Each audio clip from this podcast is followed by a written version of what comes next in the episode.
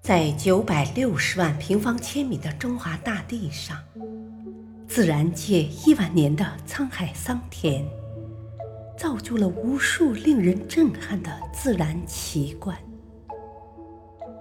翻开这一章，一系列神秘的自然奇观将一一展现在您的面前，带您走进一个奇幻的自然世界。去领略中国境内神秘的自然之美。欢迎收听《神秘中国的千古之谜》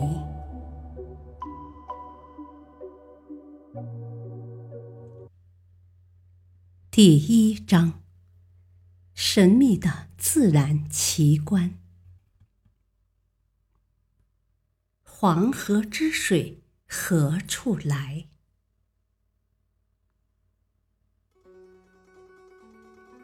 黄河被誉为中国的母亲河，是中国的第二长河，世界第五长河，也是世界上含沙量最多的河流。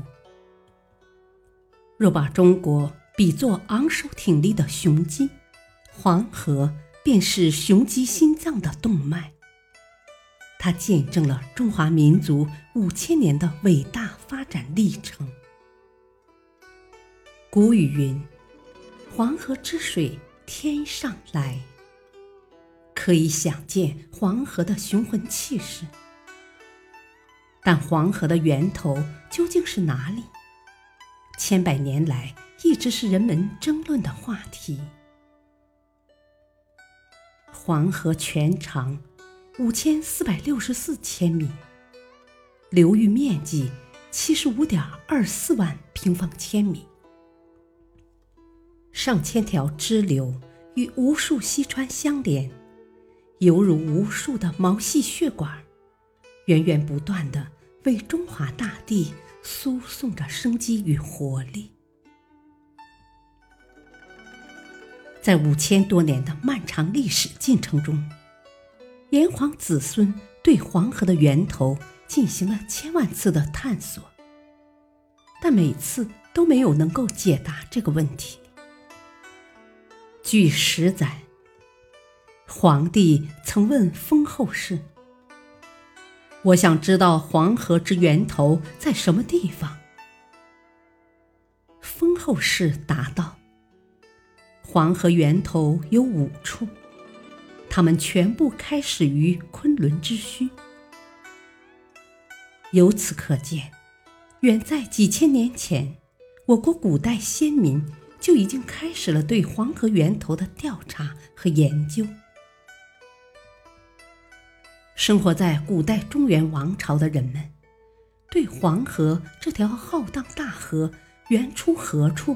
更是充满了好奇，但沿河溯源之路艰险异常。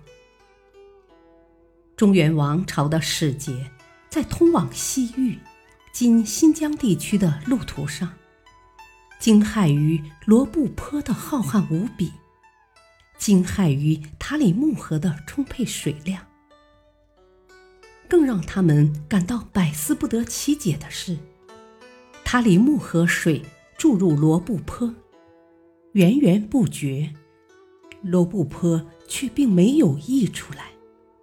于是，古人的想象穿越了千里河西走廊，把罗布泊与黄河联系在了一起。他们认为，塔里木河水注入罗布泊后，一定是通过一条暗藏地下的河流，潜流千里。在积石山下，复又露出地表，这才有了黄河。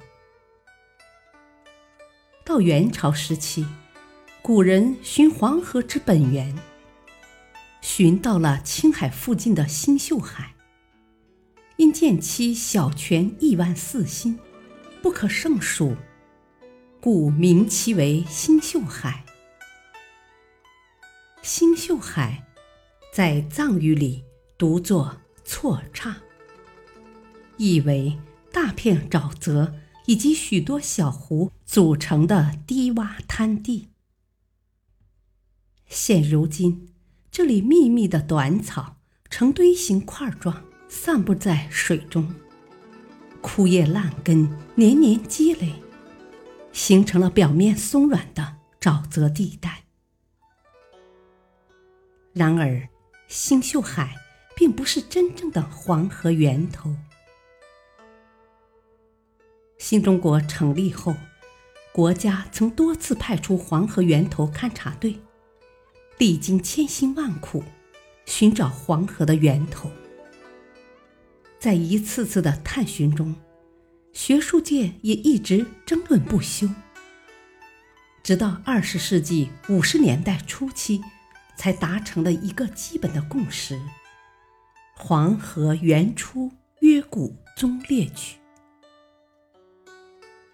目前主要有两种看法，一种认为。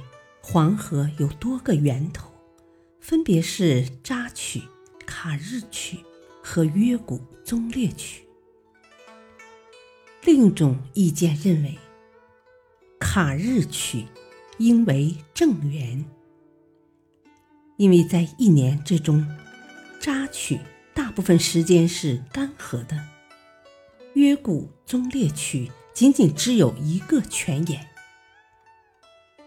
而卡日曲最长，流域面积也最大，在旱季也不干涸，因此能够提供丰富的水量。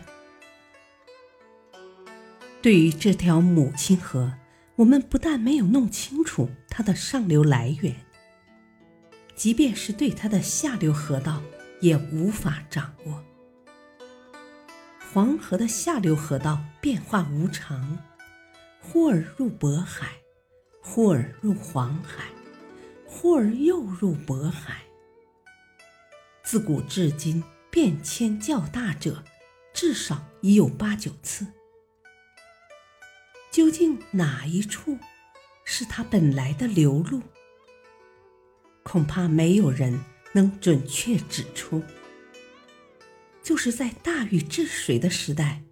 曾分黄河下流为九条，究竟哪一条才是主干？我们如今也很难得知。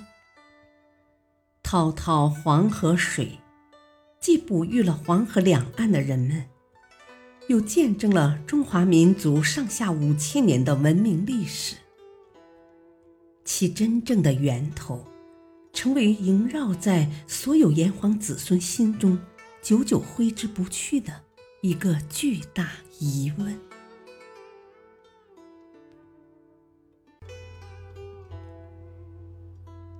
感谢收听，下期继续播讲第一章：神秘的自然奇观。